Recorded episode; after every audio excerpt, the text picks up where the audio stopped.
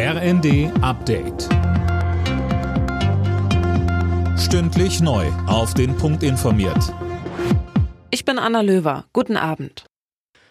Wegen eines Luftalarms hat Außenministerin Baerbock ihren Besuch in Mikolajew vorzeitig abgebrochen. Dort wurde eine russische Drohne gesichtet, die dem Konvoi rund um die Ministerin wohl auch zeitweise folgte. Das Auswärtige Amt hat aus Sorge vor einem Luftangriff entschieden, dass die Delegation sofort abreist. Zuvor hatte Baerbock der Ukraine versprochen, die humanitären Hilfen um weitere 100 Millionen Euro aufzustocken. Uwe Schimonek. Baerbock will damit einerseits ein Zeichen an die Menschen in der Ukraine senden, sie können sich auf die Hilfe aus Deutschland verlassen und andererseits auch an Kreml-Chef Putin. Man lasse nicht zu, dass er die Ukraine zermürbt, weder militärisch noch wirtschaftlich noch humanitär, so die Bundesaußenministerin. Gestern hatte sie schon weitere Waffenlieferungen versprochen.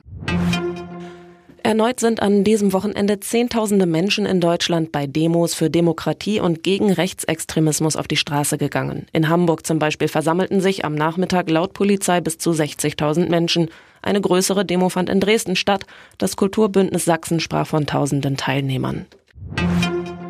Der ukrainische Präsident Zelensky hat erstmals eine offizielle Zahl getöteter Soldaten mitgeteilt. 31.000 ukrainische Militärs seien infolge des seit zwei Jahren andauernden russischen Angriffskriegs getötet worden. Jeder dieser Verluste ist ein großer Verlust für uns, sagte Zelensky bei einer Pressekonferenz.